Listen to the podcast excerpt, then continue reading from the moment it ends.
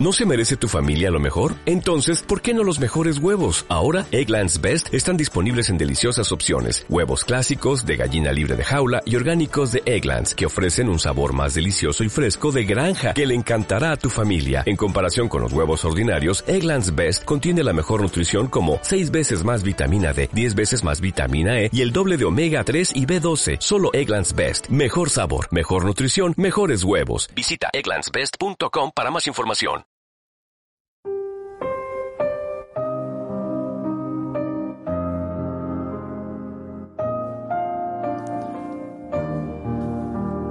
Siempre que a uno le preguntan cuándo estar preparado para hacer algo, es una cuestión que nunca se sabe.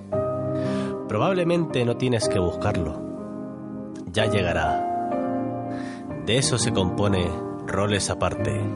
Amor, diversidad y sobre todo el disfrute de la gente que nos escucha.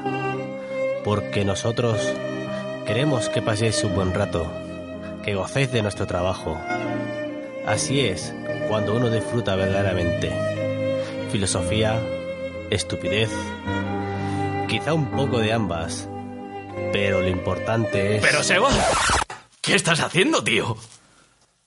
Eh, yo, eh, yo nada, tío, nada, estaba versando. ¿Seguro? ¿Y entonces por qué tienes la bragueta bajada? Bueno, no quiero saber nada de lo que estabas haciendo, tío. Vamos a empezar tu puto programa ya. Vamos.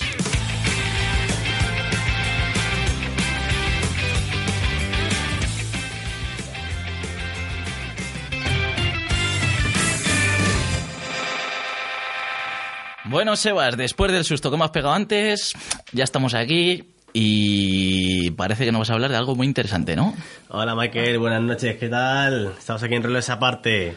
Bueno, voy a comentar sobre un título, un manga, ya tiene anime y tal, ya hablaré un poquillo. Y que me gustaría más o menos eh, mostrarlo, porque me gusta bastante y yo creo que merece la pena. ¿Y cuál es ese anime, manga? Bueno, se llama Berserk. Berserk. Uh, eso suena a batallas. Sí, batallas son medievales y sobre todo esas épocas de la Europa medieval, sobre todo la española, ¿sabes? que está muy ambientada un poco a esa época. El autor se muestra un poco sobre esa época. Y bueno, y sobre todo también magia. Ahí dentro de época medieval con magia y ante todo eh, monstruos, como no. Monstruos, bichos. Algo, mu- monstruo muy grande, ya, ya, ya veréis. Demonios, magos. Sí. Y más o menos te quiero presentar un poco al autor de este magnífico manga. Del autor, pues cuéntame. Pues mira, se llama Kentaro Miura. Sí. Ante todo, quiero decir que es, una, es zurdo. y Ya saben, dicen de los zurdos. Ah. La, la movida, ¿no? Es autor zurdo. Es autor zurdo. Es un ilustrador zurdo. Un dibujante zurdo. Sí. ¿Hay muchos ilustrantes zurdos? Pues no muchos, no muchos. La verdad es que ahora mismo conozco a este y más adelante ya te diré algunos también por ahí. Ya te sorprenderán, algún más de uno. Ah, qué interesante. A ver. Bueno, es un tío bastante bueno. eh, estudió Bellas Artes. Y bueno, más o menos estoy trabajando para Brunson y Tetsuro Hara, los dibujantes y guionistas de Puño del Este del Norte. Ah, sí. ¿Te acuerdas tú? Alguna sí que habrás podido. eh, Sí, ver, sí, ¿no? sí, lo conozco, lo conozco. Es claro. Bueno, pues más o menos él inició después un manga llamado Berserk. Un prototipo, ¿vale? Se llama Berserk Prototype. Ah. ¿Vale? Y más o menos lo, presen- lo presentó al, al, al Comic Manga School, en el cual, por supuesto, eh, por supuesto ganó en 1988. Que es un concurso. Es un concurso, exacto, para Ah. novatos. Sí. Y él ganó. Y le gustó y actualmente pues se llamó ya Berserk. Ah. Y bueno, y el primer capítulo de este magnífico manga en 1989. ¿En el 89? Ajá. Y estamos Hostia, estamos hablando de hace ya 17, eh, eh, 27 ve- años. 27 años. Sí, actualmente, actualmente en 2016, que ya se acaba, eh, estamos eh, 27 años después, todavía no la termina. Es una serie abierta. 27 años. Hostia. Hostia. Y ya te digo que como todo manga o anime, que al final sale su anime y todo eso, pues también, claro, tiene sus videojuegos.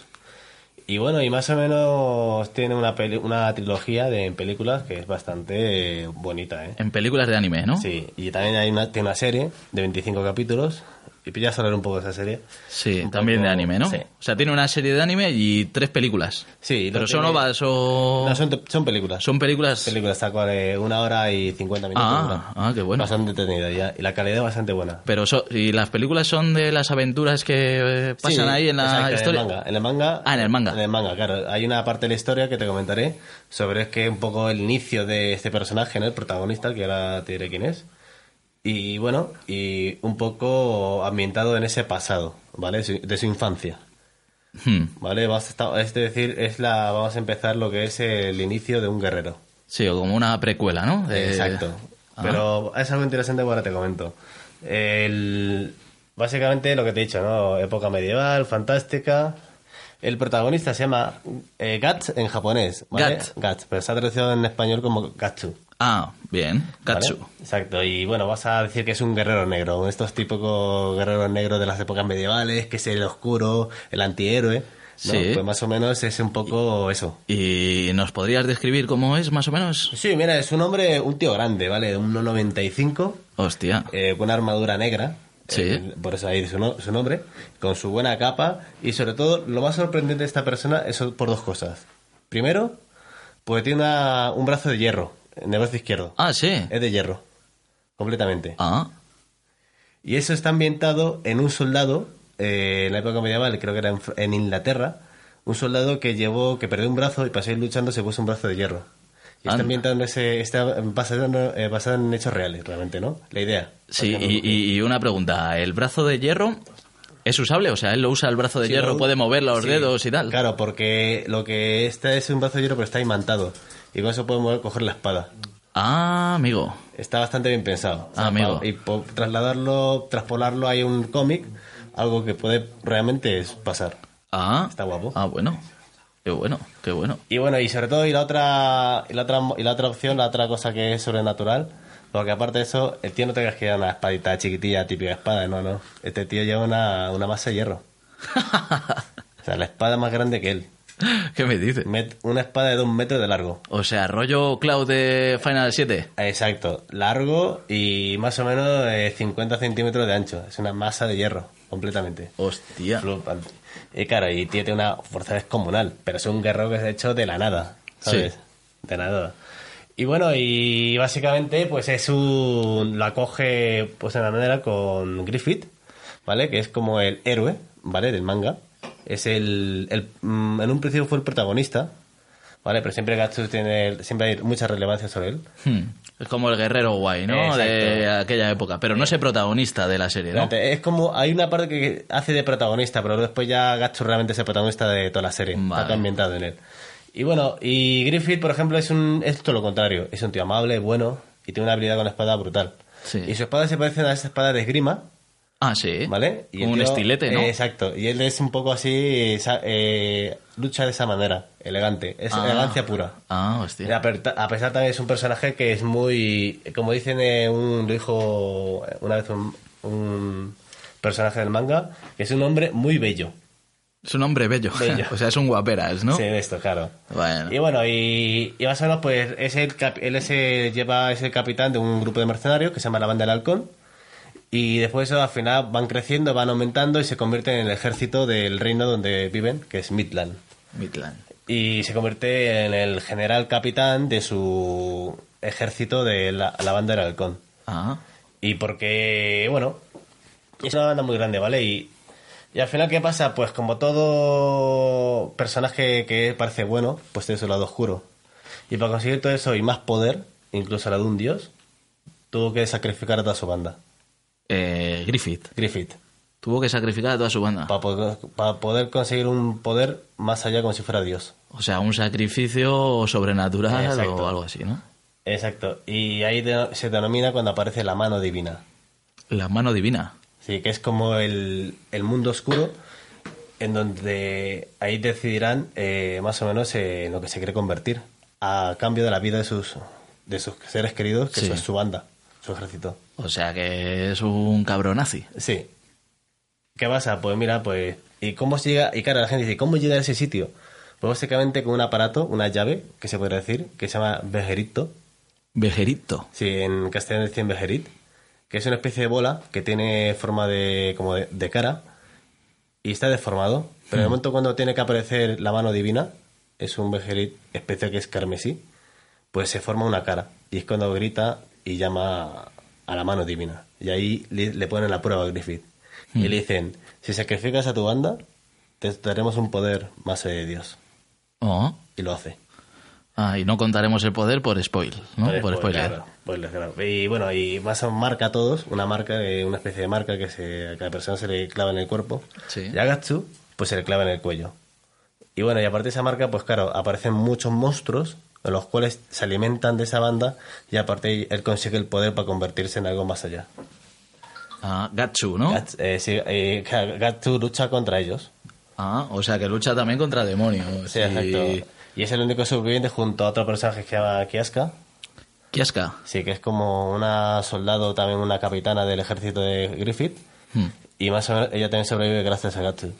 Ah. Y bueno, y al final eh, sobreviven. Y bueno, y eh, cuando ya sobreviven de allí, pues Gatsu pues, se quiere vengar. Porque mató a todos sus amigos, su, su familia, ¿no? Su ejército era su familia Sí. de Gatsu. Y bueno, y más o menos es como se inicia un poco así el manga. Gatsu luchando contra un monstruo.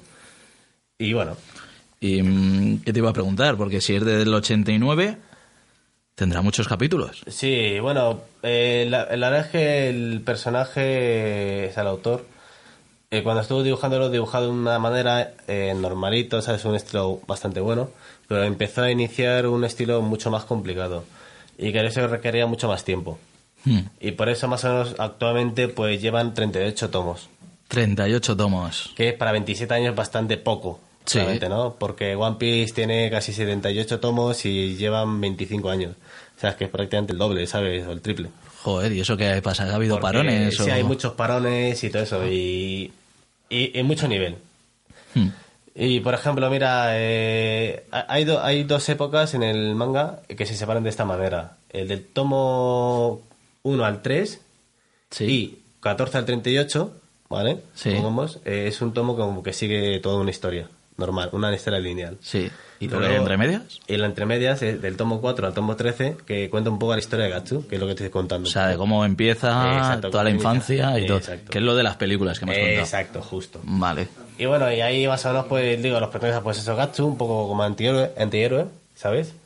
Y luego está Griffith, el, su amigo, el capitán tal, está Kiaska, una tal compañera, está Pac, que es una especie de un elfo volador. ¿Un elfo? Un elfo pequeñín, que ya aparecerá más adelante. Y luego está- Volador, claro, y más menos empieza a conseguir eh, aliados, como por ejemplo Farnés, ¿vale? Una chica que es, que es de una familia real, ¿vale? Y la llevan a, a lo que es eh, lo que sería en esa época eh, lo del Papa, ¿vale? Se va a la O sea, del Papa. con el clero, metida en el clero Exacto, como una general. Sí. Vale, y más o menos, pues. Y eso, y luego a su lado tiene a Sérpico, ¿vale? Que es como su aliado, su, su sirviente, ¿no? Su acompañante, como su leal servidor. Y bueno, como su mayordomo, básicamente. Sí. Que más o menos, pues. Él siempre le sigue y es un gran experto con la espada también. Y luego más adelante aparece Isidoro, que es un chavalín que quiere ser un héroe. Isidoro es un gato. Sí, justo. ¿Es un gato? No, es un Ah. niño pelirrojo. Tía. Cágate. Y luego está Sirke, que es una maga, ¿vale? Joven, de unos 10 años, eh, muy adulta, muy madura. Y vas a solo como el conjunto de grupo que se forma. Hostia, ¿vale? tío, parece como un juego de rol, macho, ¿no? Sí, el bárbaro, bastante- el mago, el es- elfo. Está bastante gua- guapo. Y la verdad hay una cosa muy importante de este, una curiosidad, ¿no? Que te quiero decir. Hmm. De, está completamente ambientada en la medieval española. Ah, ¿vale? sí. Completamente, porque el hombre, el autor, le gusta mucho la época medieval, sobre todo de España. Es Hostia. más, muchos castillos que aparecen en el manga, pues son fijaciones de castillos reales de, en España. Ah, sí. Completamente. Y los, los escenarios, los paisajes y Sí, eso también. muchos también, sí. Ah, hostia. O sea, a lo mejor te puedes encontrar medio Castilla. Claro, básicamente. Pero los nombres no son españoles, ¿no? De los Eh, no, no, los nombres ya son inventados. En una época más medieval, ¿sabes? Son otros nombres inventados, no tiene nada que ver con los actuales. Es inventado el nombre. Hostia, qué curioso, macho. Y bueno, y, y bueno, y, lo- y más o menos lo que te decía, ¿no? Este, este manga, pues mira, tiene el manga, tiene un anime, que son de 25 capítulos, Sí. y habla un poco de la infancia, ¿no? Esa parte del tomo que te dije, que hablan del 4 Sí. al 13, que la infancia, pues hablan de eso. Eh, tengo- el, el anime eh, salió en 1998, son 25 capítulos. eh, yo sinceramente digo, no lo veáis, son muy malos. Sí, no es fiel al cómic. Eh, se comen muchas cosas, se distorsiona, no, no merece la pena. La verdad es que no... Fue bastante criticado. Pero es del mismo autor, el. Eh, sí, el claro, él, él dio un poco el visto bueno, pero que no, no tiene nada que ver, que no lo veáis. o si no verlo si queréis. y luego está la... Está, pues, muchos años después, en el 2012, salió ya la, la película, la trilogía que te dije que Sí, comenté antes, sí. que hablan de un poco de la infancia, de esa parte, y bastante decente, bastante buena, la que hay dibujo muy lograda, y sobre todo el movimiento, ¿no? Muy real y lo bastante fiel al manga. Sí. O sea, es otra, es otra historia, ese sí que lo ve. O sea, lo- y el arte, los dibujos. ¿Son fieles también al cómic o varían un poco? No, son bastante fieles, bastante Sí, fieles, sí. o sí, sea, el mismo estilo. me- sí, el mismo estilo y o sea, se basa ya básicamente en esa parte del manga, ¿no? Hmm. Y muy bueno. Y luego está, y luego a raíz de eso, sacaron ya en 2016, han sacado un nuevo anime. Todavía va por el capítulo 12, ¿vale? Que es igual un poco, ya como, ¿qué pasó después de la infancia, no? Ya lo que es, vamos a la O actualidad. sea, sería la continuación de los, Eh, del primero. Claro, del primer... exacto. Del primer tomo, ¿vale? Y la un poco la condición en la actualidad. Ya, ya se acabó la infancia, pues vamos a lo que vamos a los hechos, Sí. a cómo va ahora. Sí. Y bueno, y más o menos eh, no ha gustado mucho por el nuevo programa de CGI, ¿vale? De, ¿Tú has visto el anime de Ajin? Sí, lo has visto, ¿no? sí. Este, este movimiento como de papel que tiene tal. Que es, movimiento raro, ¿sabes? Los personajes están hechos de una Sí. manera rara. ¿te has Hombre, creo recordar también que son Es un- como medio fantasmas, ¿no? Sí, Los- sí, pero los el estilo, el, estilo de los diseños, que es como 2D. Mm. O sea, si te fijas bien, es un, es un pero- nuevo programa. Pero yo creo ¿vale? que eso es por la... Sí, como si fuera un rollo cel shading. Sí. Pero, hombre, yo qué sé, está bien hecho, ¿no? Es No, muy sí, digital, sí. se nota que es muy digital, Sí, pero... pero... está cambiando un poco el anime, ¿no? Está, y se está yendo por esa parte. No gusta mucho a la gente, a otros sí. Y bueno, y luego tiene un juego del, del 2004 que salió. Un juego de consola. Sí, de consola, de PlayStation y Xbox. Y no llegó a España, sino en Japón. Y realmente está bien. Para jugarlo está bien, es divertido. No he visto bastante vídeos, no he jugado realmente. Me gustaría jugarlo y por los vídeos de YouTube que he visto está bastante bien.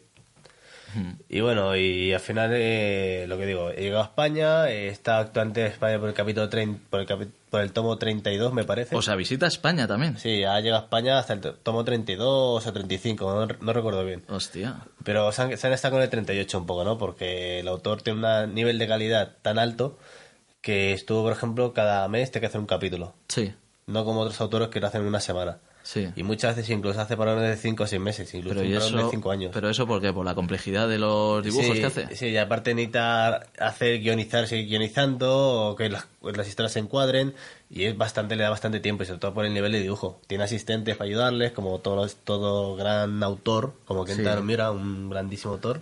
Sí. Tiene eh, asistentes que le ayudan a entintar, a poner tramas, etcétera, ¿no? Sí, todo el equipo que hay por detrás también, Eh, Exacto, dando caña. Y la verdad es que merece mucho la pena, ¿no? sobre todo por la calidad de nivel del manga.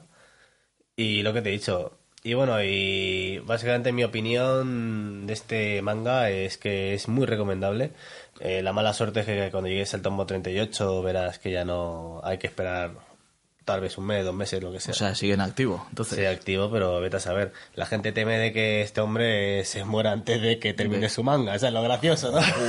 ¿Sabes? madre mía. Da mucho humor sobre esto. Dice, una vez leí un foro que decía un tío, dice, este tío seguro que nos deja a medias, porque como se muere antes ya verás, ¿sabes? Cosas de estas, ¿no? Diciendo, Hostia, joder. macho, sí, sí, valentito, Y macho. bueno, bastante lento para ser un autor, pero bueno, merece mucho la pena, ¿vale? Y lo devoras, lo devoras completamente. Y otra pregunta, ¿se nota mucho el estilo de dibujo que varía del primer capítulo al último? Brutal, completamente. Sí, o sea, va mejorando. Es una, o sea, un detallismo increíble. Muchos palacios, como te he dicho, castillos, Sí. ahora miras en España, ¿no? Pues hay palacios reales, de este de Granada, de este que es árabe, ¿no? Con su Sí, la, la Alhambra, ¿no? en las Alhambras, justamente, todo esto, la parte que de columnas que tienes ambientado, tiene todo eso en el manga, ¿sabes? Lo representa completamente y merece muchísima pena por el nivel que le da el detallismo que tiene. Y, y otra pregunta. ¿Se ambienta a España y mete personajes españoles? Eh, no, no. No, simplemente mete la que es la historia en sí, ¿no? La cultura, la, Sí, o el sea, tema de castillos. lo usa como el escenario, ¿no? En realidad. O sea, pero no tiene nada que ver No, con la historia de España ni. Es como la historia de los personajes es un, un mundo misterioso, otro mundo por ahí, y ya está. Un castillo que se llama Mid- Midland, ¿sabes? Que está ambientado en un reino Eh, no me acuerdo mismo cuál, pero está ambientado en Remino y realmente, eh, pues, los casinos iguales y todo. Pero bueno, simplemente la historia, lo- todo es inventado, invención. Hostia, qué curioso, macho, que un japonés se fije en estas cosas, Eh, tío. claro. Eh, Y los japoneses se fijan más de lo que crees en cosas españolas, ¿eh? Sí, O sea, como- ya te contaré un poco de cultura japonesa. Dame un par de ejemplos. A ver, por ejemplo, hay un japonés eh, que escuché hace unos 5 años más o menos Sí. que, que vino a España porque quería aprender a cantar flamenco. un japonés cantando flamenco, tío. Hostia, Oye, yo he visto, yo he visto alguna cosa rara de esas también. Claro. Hace no mucho en un en un Españoles por el Mundo o algo así, vi vi un japonés, macho, que tenía un restaurante que cortaba el jamón con katana, tío. Pues me lo con creo. katana, colega, un Bueno, jamón jamón ibérico pues cortado a katana. Me, lo creo. Mira, tengo una cosa de los japoneses, ¿eh? Ya te tendré un programa contigo, actualidad de cultura japonesa. Sí. Pero te aseguro que los japoneses, si cuando llegan al extremo, lo llegan. Ellos son los únicos que llegan a extremos increíbles, como te he dicho, eso de... ¿Sabes? Es que es increíble. Bueno, y, Y bueno, yo te decía una... Bueno, y la nota final que puedo de este manga no está terminada, es una pena, ¿no? Pero de... sí, pero de lo que tienes controlado, ¿no? Sí, ¿En, ¿En qué? ¿Me vas a valorar en bolas de dragón? En bolas de dragón. ¿Otra vez? Otra vez. Dijimos al principio del primer programa que eran siete bolas de dragón. Como Sí, el bolas de siete dragón es de el tope. Claro. Y esta te va a dar un... No de un 7, por el simple hecho de que tarda mucho. Así que doy un 6. Bastante recomendable. Un 6 sobre 7. Son 6 sobre 7, bastante Pero... recomendable. Y, le- y no le das un 7 porque tarda mucho. Exacto. Pues es que jode mazo. Eso, tío, es que... ya, ya aquí, ¿eh? Pues Estás mía. todo nervioso. Cuando pasa el mes y todavía no ha llegado, estás todo Buah, nervioso. buah, Estuvimos casi un año sin un capítulo. Ostras. O sea, cágate. Buah, buah, buah, madre mía. Y, mm, y otra cosa que no te hemos preguntado. ¿Qué precio tienen los cómics? Pues mira, esa ha, ha estado variando mucho con respecto al tema, al tipo de, de editorial, pero más ha empezado a variar desde los 6,50 hasta los 7,50 euros más o menos, ¿sabes? Sí, el Y tomo, luego- ¿no? el tomo, claro. Y luego incluso al principio los primeros cómics que ponían eran como los, ¿tú te acuerdas de Dragon Ball? Esos Sí. comic books que ponían Sí. de por capítulo. Sí, que, Vale, hacían- que- que reunían que- más capítulos. Sí, que, ¿no? valía- que valían 250 pesetas, las antiguas pesetas. Ah, sí, claro. De esa tomo eh, versión rojo, versión Sí, azul, ¿te sí, acuerdas? sí, sí, sí, sí. Pues empezaron así con Berserk también. Ah, sí. Y costaba igual 250 pesetas. Ostras, o Pues sea que lleva aquí en España mucho tiempo. Claro, del 89, como te digo. Pero O sea, en, el 89, en el 89 llegó aquí a no, en España. España llegó en el, en el, no- en el 92, En el 93. 92 o sea, más o 93. menos cuando llegó Dragon Ball a España. Ostras, pues sí que lleva tiempo, macho. Sí, sí, sí. Y la verdad es que hay valía 250 de las antiguas pesetas. Sí. Pero más o menos actualmente está costando eso, eh, 7,50 más o menos. Sí, ¿y el, ¿y el anime? El anime eh, son eh, entre 20 y 25 euros, no, no recuerdo bien, lo tengo ahí en casa, en casa de mis padres lo tengo guardado. Creo que son 25 euros realmente y están bastante, eh, bueno, lo que yo, el pasado que no merece la pena. Pero por ese precio que serán las películas. las- No, no, eso es por el anime. El anime. Sí. ¿Y las películas? Las películas pues están por ahí también, los tres están por igual, 20, 20 euros más Cada uno, joder. Pero está bastante bien, ¿eh? O sea, Oye, yo merece la pena gastarse dinero. Y bueno, y esto más o menos que quería hablar un poco de Berserk. Bueno, Mm, pues un hasta poco aquí Un Berserk. punto de vista, sí. Hasta aquí Berserk. Y, y algo me has comentado fuera de micro Sí. que tenías una sorpresa aquí para, para los oyentes. Sí, sí, sí, mira, te, te- te voy a dar a ti la oportunidad de que leeras el título. Es un libro, ¿vale? No tiene nada que ver con ningún tipo de anime ni de manga, simplemente que fue un libro muy curioso que leí un día caminando por el Aznac. Me hizo mucha gracia y mi novia tuvo el, el detalle de regalármelo por Navidad. ¿Y desde cuándo haces tú análisis de libros, tronco? Pues no sé, esto porque a veces me gusta leer, hombre. Pero tú no te dedicas a los cómics. Sí, pero me gusta leer libros también, hombre. ¿También lees libros? que un poco de cultura, tío. La madre que te valió. A ver qué me Así que traes. te voy a decir como... Dilo tú el título, dile tú el nombre del título. El título. El... Dilo, dilo, Pero, joder, Sebas. El gran tratado de la caca. Exacto. Sí, sí, sí, sí, oyentes. La caca.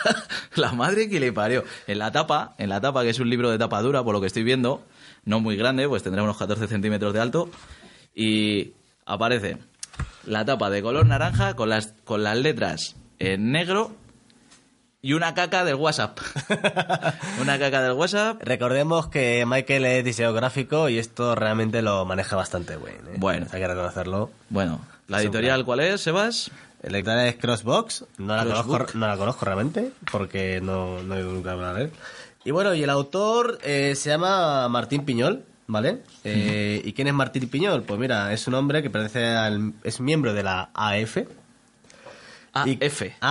AEF. AEF. ¿Y qué es? AEF. es Agencia de Estudios Fecales. Joder. Es decir, hay gente que estudia las hormigas, hay gente que estudia las plantas, Pero Sebas, ¿qué me has traído, tío? y hay gente que se estudia pues a las, a, la- a las heces, ¿no? O lo que excretamos del cuerpo humano cuando no lo necesitamos. Pero, ¿qué me estás contando? tío? Porque mira, aquí te voy a leer un parrafito, ¿vale? Un párrafo eh, muy cierto que dice lo siguiente. espera, Escucha. espera, tío, que estoy alucinando. Escucha. Vas a leer un parrafito, venga. Un parrafito del Dale, libro, ¿vale? dale. Esto es gratis, ¿eh? Dale que me tienes Escucha. asustado, macho. Está estipulado socialmente que es de triunfadores anunciar los cuatro vientos, los suelos espectaculares, las conquistas amorosas o las vacaciones exóticas. Y en cambio, se considera de mal gusto celebrar la regularidad y pasión escritora Joder. y compartirlas en un encuentro con amigos o en una cena de empresa. ¿Pero qué me estás diciendo, tío? ¿Qué quiere decir? Que nos avergonzamos. No, joder. Pero es ¿cómo no importante, pero es importante. ¿sabes? Uno cuando es credo es importante en la vida. Nos ha ¿no? jodido. Claro, por eso. Nos ha jodido. Algunos, fíjate, en el sitio donde van a excrementar, lo llaman trono, tío, y todo. o sea, no te digo nada. Exacto, por eso, exacto, por algo será. Todavía porque, estoy flipando, Porque, claro, esto es un estudio, ¿sabes? Este estudio, este Martí sea- Piñol, pertenece a, este, esta compañía AEF, ¿vale?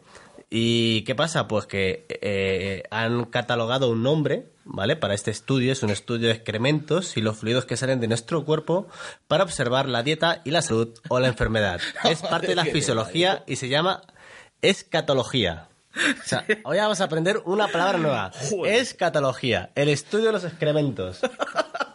Flipar. Y hay un dato muy importante en el cual te voy a decir ahora mismo, que es el siguiente. A ver. ¿Tú sabes cuántas expulsiones anuales y anales tenemos de media? ¿Pero qué dices, tío? ¿Cómo me va...? A ver, espera, espera, espera, antes de continuar. A ver, esa cuenta yo creo que es más, más o menos fácil, ¿no? Por lo- Anuales Y anales. y ana- Vale, yo las anuales yo entiendo que una vez por día aproximadamente sería lo normal. Lo normal, claro. Entonces 365 veces. Luego si te pones malo o te pones tal de la tripa o uno es más cagón que otro, pues supongo que más o menos. Pero esa es la media, ¿no? Sí, mira, pues mira, Vale, te, vale, so- te explico. Vale, pues expulsa, al año se expulsa 181 kilos. Ah, en kilos. Al año. ¿Pero qué dices? 181 kilos. 181 kilos. Sí. Sebas, ¿qué cojones Y luego has- hay me gente que aquí? y hay gente que defeca hasta 300 kilos. Ya eso ya flipas. La madre que me parió. Y a ver, Nada. espera, espera, antes de que continúes, Sí, que dime. no- que no sé si le está pasando también a los que nos escuchan. ¿A qué viene esto, tío? Yo qué sé, tío. Es que me- pareció curioso, tío, eh, comentarlo, no sé, porque es un libro bastante recomendable. Eh, voy a hablar menos del libro, pero ya quiero terminar, ¿no? Dale, dale, sí, claro. Y simplemente eso, que aparece... Es un libro realmente humorístico, ¿vale? En el tomo humor. Pero ten en cuenta que es completamente científico todo. O sea, esto es real. O sea- está, hay un estudio de esto. O sea, Sí. porque, porque tú sabes que muchas veces cuando vas al médico hay que darles unas ceses por si hay un color diferente, por si hay bacterias, por lo que sea. Hombre, no sé a qué médico vas tú, tío. No, no, sí, sí, sí. Hay, hay- hay- no, hay- analizan algo cuando ves, Hay cuando análisis de excrementos, tío. Sí, sí, pero y, y este libro me estás diciendo que es tiene un tono de humor, pero que, que está científicamente elaborado todo, todo. todo recogido. Sí, sí, eh, mira, está recogido en, tipo, en clase, o sea, tiene una tipología, ¿vale? El excremento en sí, las veces cuando lo excretamos tal, pues tiene un porcentaje de... ¿Sabes? Tío, tío, nunca mejor dicho, esto es un programa de mierda, tío. Ya, básicamente- no, te digo una cosa. O sea, aparte ver, tiene una ver. clasificación, o sea, tiene tres tipos de clasificaciones. Según la forma, Sí. tú por ejemplo... Madre mía. A ver, según la forma. ¿Qué más? ¿Qué más? Es que para los que no nos están viendo, tío, se está partiendo la caja porque es que. Es que es la, es, es que es la hostia. Y si veis los dibujitos, flipáis en colores, macho. Mira, A por ver, ejemplo, continúa, continúa. hay un tipo 2, ¿vale? Que dice, apariencia salchicha deforme y mutante. Joder. Es un indicador evidente de que el cuerpo del sujeto está deshidratado. O sea, es una clasificación según su forma, Sí, te dicen sí. lo que le pasa. Joder. Hay una clasificación según el color, ¿vale? Que tú, por ejemplo, cuando eres pequeño, cuando hacías una S en tu dibujo, ¿de qué color lo, pintabas? Marrón, tío. Marrón, pues esa es la tipología, esa es la, esa es la clasificación de un tono normal. O sea, es como tiene que ser. Claro, tío, no sé, cuando dices, joder, menudo marrón me has metido. Claro, yo ¿No que te sé. refieres No, a eso? Claro. Y, claro, y tú piensas en una cosa que no, después, depende del color, pues las heces pues pueden beneficiarse o no. Ya lo, hay que comerse el libro. Y bueno, también clasifican según el sexo. Que la según el sexo. Es Ah, decir, vale, que los sí, hombres sí. son más olorosos que las mujeres. Vale, pensaba que me vas a hablar de otra cosa más, más no, personal. no, no, para nada, para nada. Y bueno, el lote tiene también un tipo de, de taxonomías alternativas, ¿vale? ¿Qué quiere decir eso? Pues es una categoría del cual como aparece la hez en, su, en el váter. Hay una muy graciosa que se llama la caca traidora. Eh, traidora, perdón. La caca traidora. Que escucha cuál es la que es. Es la que ataca por sorpresa justo cuando el sujeto excretor ya se ha limpiado y subido los pantalones sin sospechar nada. No Dime a ver cuántas veces no te ha pasado eso. Ahí lo dejo. Pero, Sebas, tío, yo qué sé. eh. Estas cosas no se pueden decir así alegremente, tío. Pero bueno, pues hay una, hay una cosa muy graciosa de todo esto. Que dicen que las malas lenguas, que Elvis Presley, por ejemplo, le encontraron en el lavabo fulminado por un ataque al corazón. Eso implicaría que el rey del rock hizo honor a su título y murió en el trono. Es lo que te, lo que te he dicho antes. justo. Lo que te he dicho antes. Y bueno, yo qué sé, yo te digo, está, eh, hay mucha, eh, también han hecho han hecho un estudio, Sí. ¿vale? Que aparte los, tú sabes que los paleontólogos son los que realizan estudios de fósiles. Sí, claro. ¿Vale? Sí, que... ¿Y qué pasa? No, ah, bueno, mira, ahora que lo estás diciendo. Es verdad que encuentran excrementos a veces, ¿no? Exacto. Fosilizados. Por ejemplo, ese tipo, tú sabes que hay paleontólogos que se dedican a los dinosaurios, Sí. otros a los huesos humanos, otros a, a plantas antiguas, Sí. ¿vale? Y bueno, hay uno, estos, los que se dedican a los excrementos, se llaman los paleoescatologistas, que se dedican a los, a los fósiles excrementos. O sea, Ya los que buscan, los que los analizan. ¿o Claro, ya aparte, exacto. Y aparte es como, es como convivían la, lo que es la EC eh, eh, durante la historia. O sea, es flipante. O sea, tenéis que leerlo porque es un libro bastante entretenido y te cuenta, y es todo completamente científico. Te dan sobre normas de para que seas decente en otra casa Sí. cuando vas, a hacer, vas al baño. O sea, unas normas de comportamiento cuando vas a cagar a otra casa. Exacto. Es que es flipante. O sea, es brutal. Tío, parece una broma, colega, el puto Pero libro. lo este. tienes que leer. Y luego te dicen también cosas, por ejemplo, de los animales. ¿Vale? Es decir, ¿Qué dices? sí, es decir, te dicen te analizan excrementos de, de los animales. Y más o menos, dependiendo de los si es carnívoro, herbívoro omnívoro- pues de una forma y tal. Y su consistencia, ¿no? Y es son bastante, no son muy explícitos porque lo puede leer todo el mundo. Pero es un libro bastante bueno. Yo realmente lo recomendaría porque te, lo, te ríes pero aprendes. Porque es cierto. Sí. Y yo creo, les quiero agradecer a esto, este grupo, ¿no? Este, a estos científicos que se han dedicado a esto, porque gracias a ellos se sabe la historia, porque muchas veces te hablan sobre tipo de váteres, cómo evolucionan los váteres durante la historia. Joder, Es también, brutal. también te habla de eso. Hombre, porque los egipcios tendrán que cagar, ¿no? Que sí, sí, sí, hombre, claro. Los romanos claro, sí, también. sí, efectivamente. ¿Sabes? Yo qué sé. Madre mía. Es bastante recomendable. Yo la verdad es que van a aprender mucho y hay muchos detalles que ya sabía yo- de antes porque es bueno siempre saber cosas de estas, aunque parece mentira. Si me Bueno. dedico a, ver, a leer un poco de todo. Por lo menos es curioso, Seba. Me ha sorprendido. Yo estoy flipando. Bueno, decir, decir que es que es muy cachondo, lo acabo de, me lo estaba enseñando aquí en directo y, y tengo que decir que es un libro de 215 páginas, pero es que al final, al final dedica como cuatro páginas, cuatro páginas que dice, te, te sale el simbolito de las tijeritas cuando vas a cortar un algo con unas tijeras, ¿no? El típico en los blister y tal. Sí. Y dice abajo, solo para emergencias. o, que sea, qué detallistas que son. o sea que es un libro para, para leer cagando, ¿no? Es una mierda libro para leer cagando, Claro, tío. hay una anécdota que te quiero decir, ¿vale? Antes de terminar ya. Sí. Tú sabes que muchas veces cuando la gente viaja, o sea, la Claro. gente se va viajando, tal, no sé qué. Y muchas veces necesitamos, nos dan ganas de orinar o ir, a, bueno, ir al servicio, ¿no? Sí, claro. Y claro, y aquí tienen un manual de urgencias que más os dicen necesito cagar en varios Ah. idiomas. Por ejemplo, Qué si diciendo que en castellano se dice necesito cagar, en turco, ¿sabes cómo se diría? Ni idea. Benbok Herek. Pero vas a... Ahí te lo dejo. Ahí te lo dejo. Ben Bokberek. La Y tú, me, y tú me lo vas a leer en francés ahora mismo, aquí. ¿Qué dices? ¿Qué dice? ¿En francés también? Sí, léemelo. Yeshua de Chier. Ahí está. Yeshua de Chier. Ahí decir, necesito cagar. ¿Seguro? Eh, segurísimo. O sea, esto no te miente. Bueno, chavales, pues nos vamos a despedir aquí. Ya está. Ya habéis escuchado la, la mierda de recomendación que ha dado Sebas. Es muy buena, ¿eh? Yo la verdad es que Que- la, la leería, ¿eh? que, que con lo bien que ha empezado el programa. Es una ¿Y cómo, cosa, cómo ha acabado? 11.95, solo digo eso, ¿eh? Ah, 11.95. 11.95, baratísimo. O sea, Tío, baratísimo. que es un regalo, colega. No tendrías que saber el precio. Me regala mi novia. Pues por eso te digo. Es un regalo, No, no, que me refiero, que no tendrías que decir el precio, que es un regalo. Ah, sí, es verdad. Pues, bueno, pues es verdad. Cago en la leche.